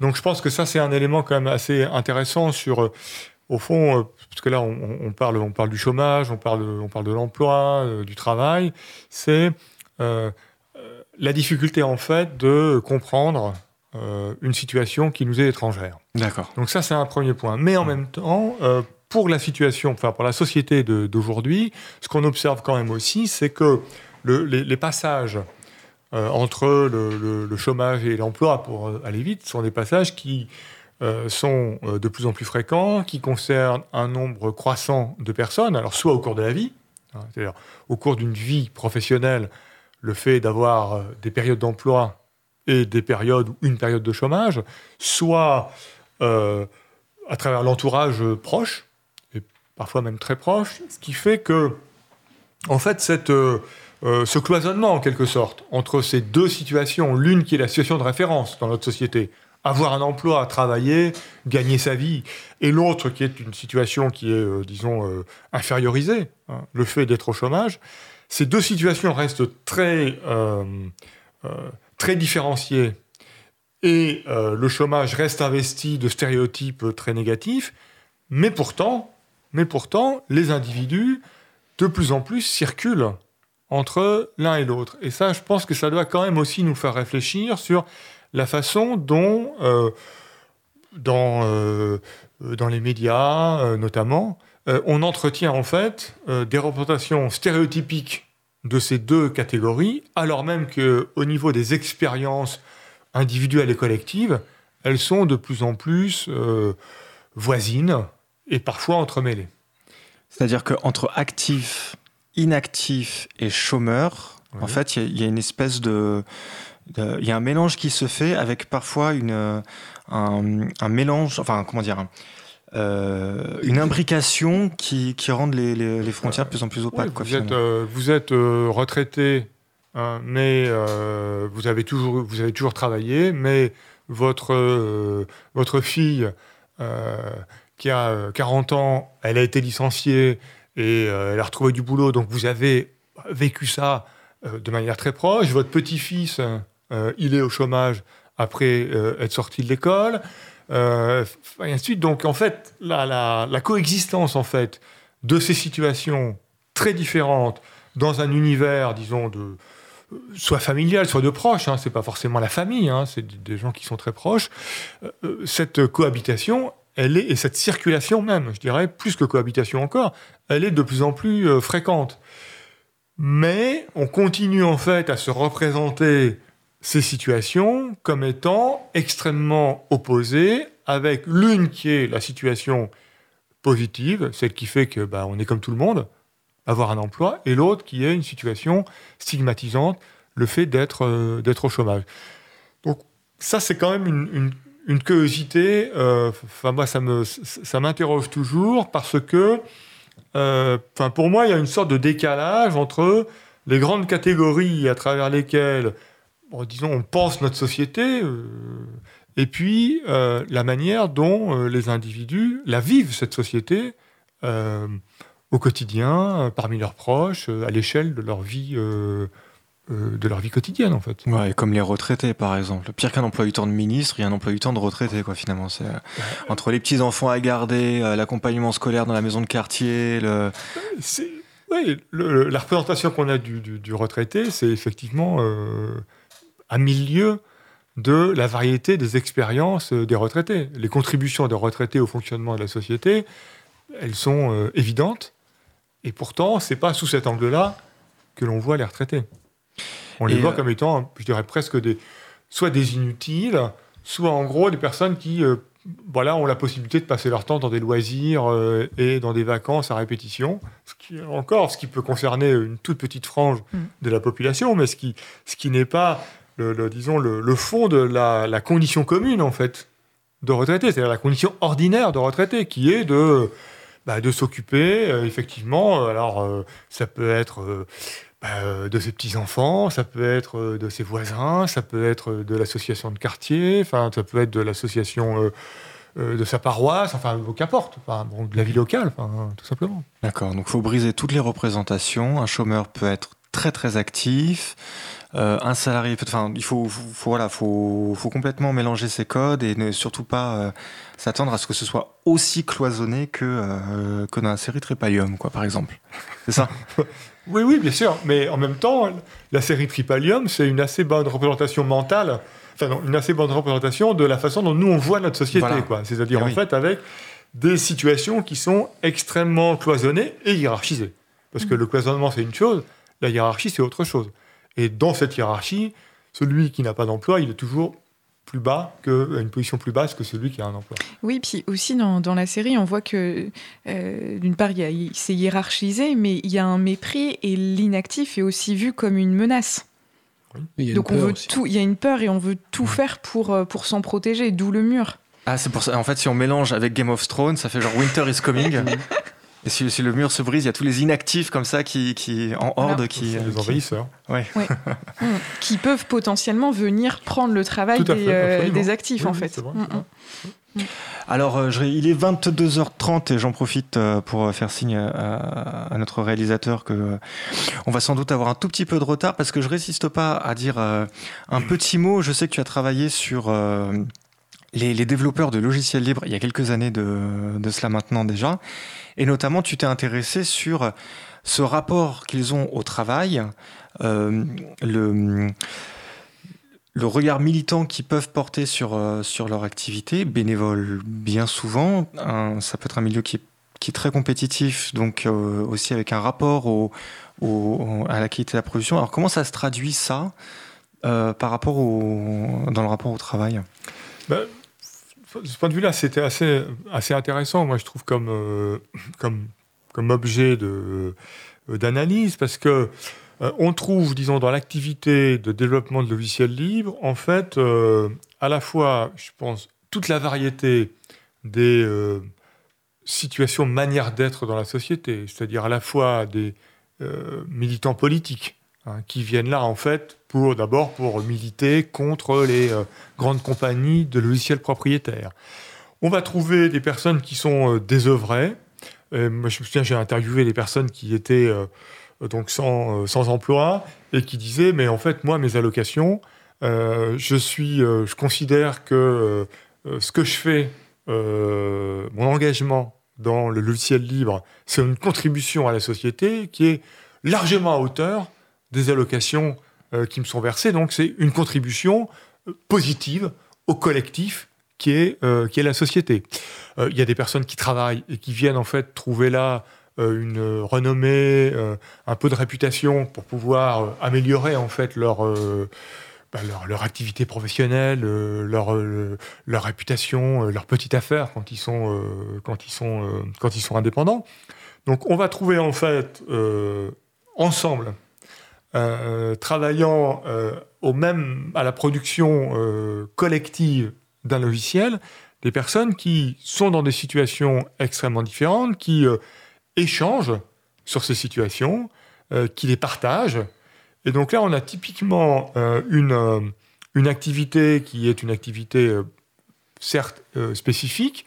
Elle est spécifique surtout parce qu'elle est auto-organisée, c'est-à-dire qu'il n'y a pas des institutions en fait qui l'organisent, et qui permet précisément de, bah, la- de décloisonner hein, euh, ce que ce qu'on disait à l'instant, c'est-à-dire de décloisonner ses euh, statuts, Euh, c'est-à-dire le fait que voilà, on, ait d'abord son statut, et le statut c'est euh, qu'est-ce que tu as comme job, est-ce que tu as un job, est-ce que tu n'en as pas, euh, de quoi tu vis.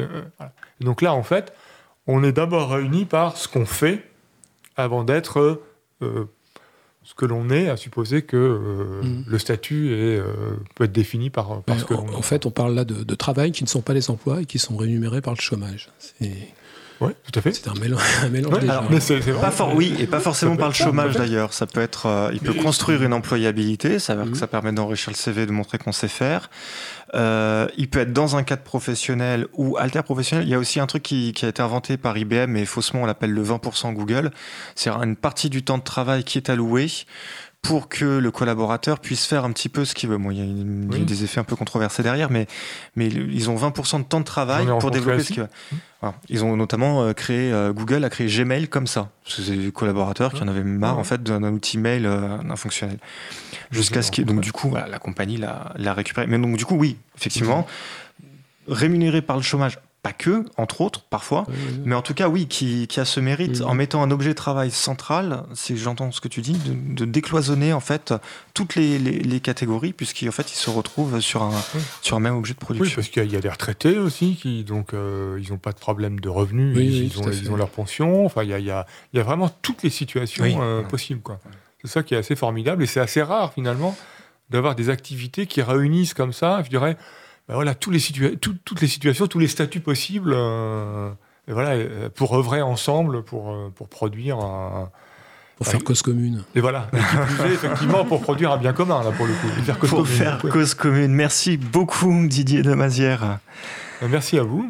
Et, euh, et voilà, à je- vous tous. Il est 22h34, je suis un petit peu en retard, mais je résistais pas à, à en parler, puisque donc euh, du coup, euh, euh, l'association Libre à toi qui porte cette radio fait partie des associations de promotion du logiciel libre et entre autres émissions. euh, euh, si ce sujet t'intéresse, je t'invite à écouter Cyberculture le samedi de 14h à 16h, même antenne 93.1.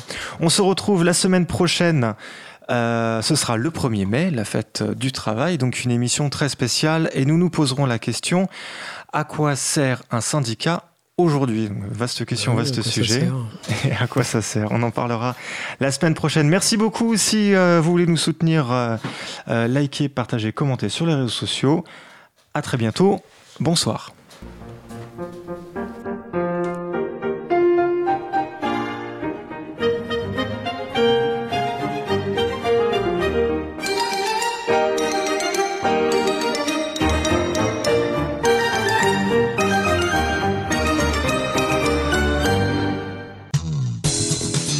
Cause commune, cause-commune.fm